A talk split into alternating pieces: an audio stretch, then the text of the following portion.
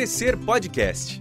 A fé em busca de compreensão para um crescimento fundamentado na palavra de Deus. Está no ar mais um Crescer Podcast. Eu sou o Daniel Palombo e esse é o Me Conta Tua História. Hoje temos o privilégio de poder ouvir mais uma história e quem está conosco para repartir a sua memória e mostrar quem é Jesus Cristo é o Felipe Fontana. Tudo bem com você, Felipe? Tudo ótimo, muito lisonjeado aí pelo convite, oportunidade bacana. Falar para você que foi até um pouquinho difícil, eu nunca tinha parado para pensar na minha história assim. Sinto que quando você pediu para escrever o roteiro, eu tive até um pouco de dificuldade, assim, pode até dizer. Mas estou empolgado, fiquei feliz com o convite, viu? Muito obrigado. Que bom. Fazer uma autobiografia da gente é sempre. Nossa. A gente pensa que é só para famoso, né? Aham, né? Nunca tinha parado para pensar na minha trajetória até agora com Cristo. Então, foi bem bacana. Foi uma experiência diferente. Mas a pergunta principal para você: quem é você? Quem é o Felipe Fontana? Então, eu nasci em São Paulo, mas acabei vindo para Vinhedo com oito meses de idade. Então, eu tô, sou praticamente um vinhedense. Moro com meus pais, meu irmão e meu cachorro iPod. Tenho 18 anos, estou namorando e atualmente estou estudando administração no Mackenzie em Campinas. Consegui, graças a Deus, agora no meio dessa pandemia um estágio e estou trabalhando. Então, esse sou quem eu sou. Que legal. E, mas a gente sabe que até chegar aqui tem muita coisa que aconteceu. Como é que foi a sua história até chegar aqui? E qual é o momento da sua história que você teve esse encontro com Jesus? Cara, foi. Como parte da minha história, eu não posso deixar de fora meu pai, porque meu pai é pastor batista e pastor de Baviva. Então, a gente veio para cá por conta dele. Então, eu sempre tive muito envolvido no meio cristão, né? Eu cresci na igreja, cresci no GC passei pro GF, fui da Light, hoje em dia sou membro do Escape, sou líder da Light, então eu sempre fui muito ativo, né? Mas é aquelas coisas, né? Quando eu era pequeno, eu escutava uma frase, né? Filho de pastor, neto do capeta, que é que era como eu era na, na salinha do GC e até eu crescer assim, minha pré-adolescência, eu, eu, sinto que eu me converti mesmo quando eu fui, quando eu virei um pré-adolescente lá para uns 12, 13 anos quando eu estava no GF, com o pessoal do GF, foi quando eu realmente encontrei Jesus. Até então eu, eu levava aquela vida de filho de pastor, domingo era, era dia de ir para igreja, era um santo, mas a partir do momento que eu pisava fora, eu levava aquela vida que o pessoal chama de duas caras, né? Me deixava ser influenciado e fazia as coisas que não deveria fazer. Então, com meus 12 anos, eu creio. Cara, foi que faz. Me converti tantas vezes, né? Que eu, que eu creio que foi num acampamento. E aí foi quando eu entendi, né, o que Jesus fez, o sacrifício de Jesus pela gente e o, que, e o plano de Deus para minha vida. Foi quando Jesus me chamou para servir no ministério dele. Então eu, foi quando eu realmente virei a chavinha, né? Então eu creio que na minha trajetória eu sempre fui envolvido com a igreja. Atualmente ainda sou bastante envolvido, mas eu creio que eu me converti mesmo quando eu estava na minha pré-adolescência. Você disse assim que seu pai é pastor e você sempre cresceu nesse contexto de igreja. Você acredita hoje olhando para trás que esse contexto de igreja, o contexto da sua família por ser um lar cristão, isso contribui para a formação, para você entender quem é o evangelho? Você acha que essas pessoas que tiveram na sua vida foram boas referências sobre quem é Jesus?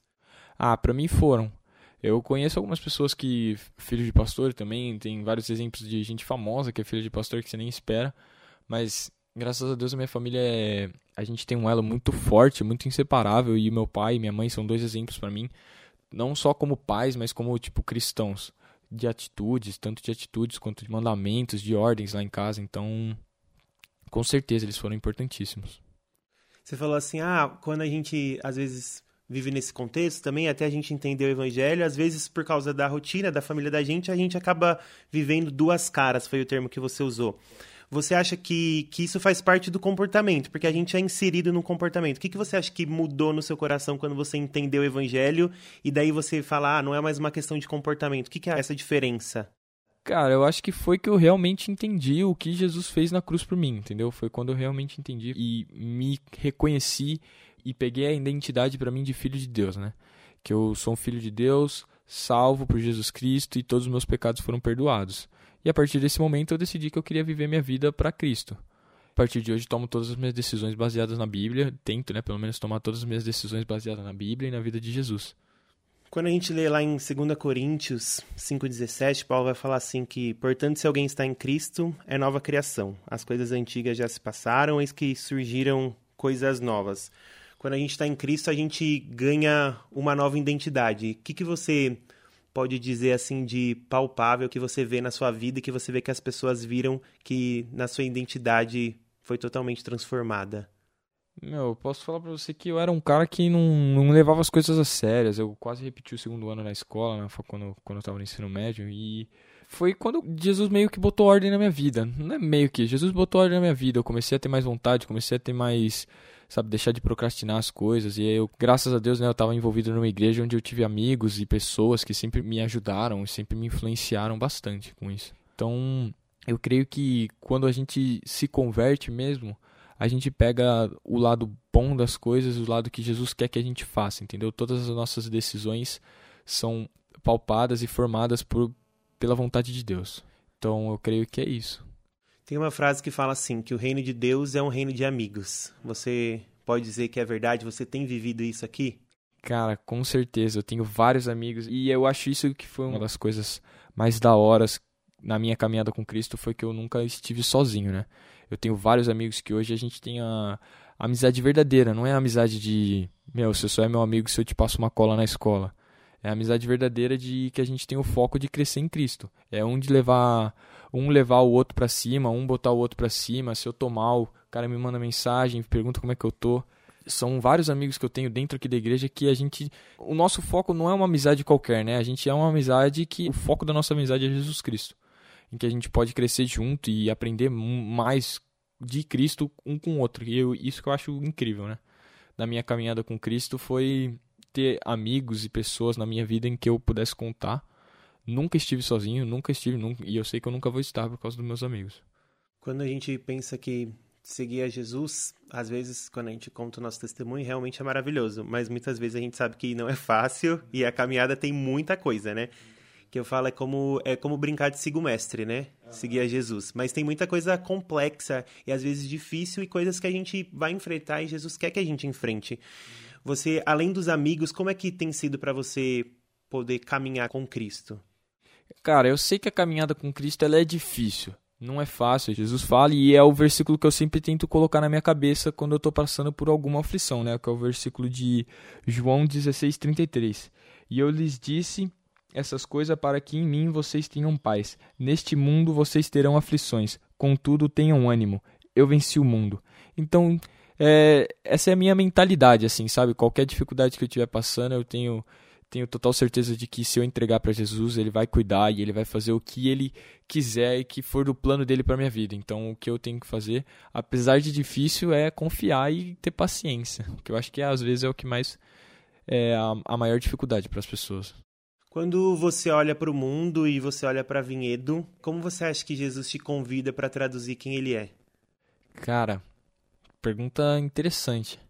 Eu acho que é através da Lighthouse, mas não só através da Lighthouse, como através da de tudo que a gente está fazendo. Qualquer coisa que eu que eu que eu tô fazendo, eu coloco também a mentalidade de fazer tudo como se eu não estivesse fazendo para os outros, sim para Deus. Então, tudo que a gente tem que fazer, a gente coloca, tem que colocar a nossa excelência e o nosso máximo. Então, Vinhedo é uma cidade muito pequena, né? Então, a gente vê, a gente faz gincana aqui na, na igreja que engloba a cidade toda. E eu acho que é isso que é o movimento que a gente coloca Jesus no meio da nossa cidade, entendeu?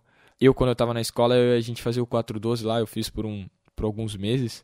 E sentar lá no intervalo e começar a conversar, porque tem gente que nunca ouviu, em casa nunca ouviu falar de Jesus. Eu tive a sorte, né, de meus pais serem cristãos e aí eu sempre cresci ouvindo, mas por exemplo, tem, tinha pessoas na minha sala que não, não sabiam quem era Jesus, não sabiam que, o que Deus fez por eles. Então, é literalmente chegar e falar, sabe? Perder a vergonha na cara. Às vezes, quando eu vou ser sincero, quando a gente começa, tem vergonha mesmo, não é normal.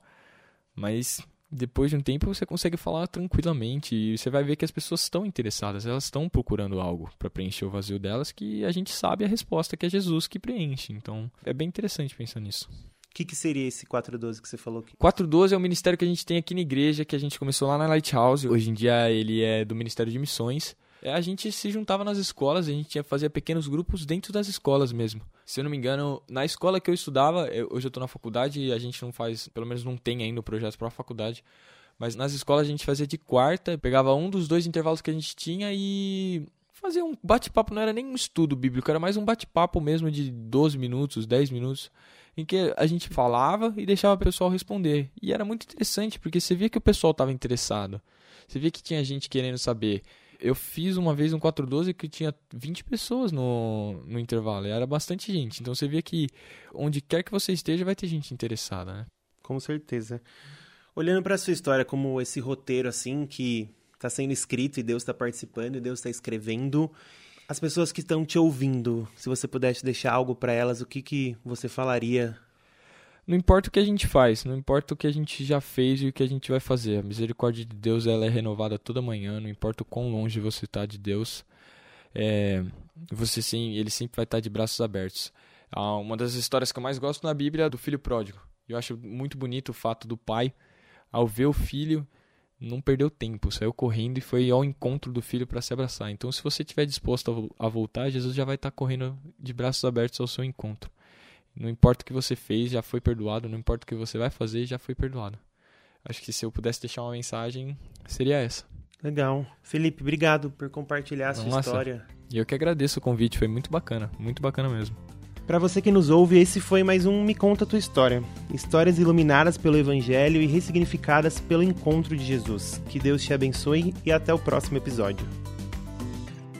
Você ouviu Crescer Podcast, uma produção do Ministério de Educação Cristã da Ibaviva. Ajude a divulgar esse podcast. Siga a nossa página no Instagram e compartilhe educação.ibaviva.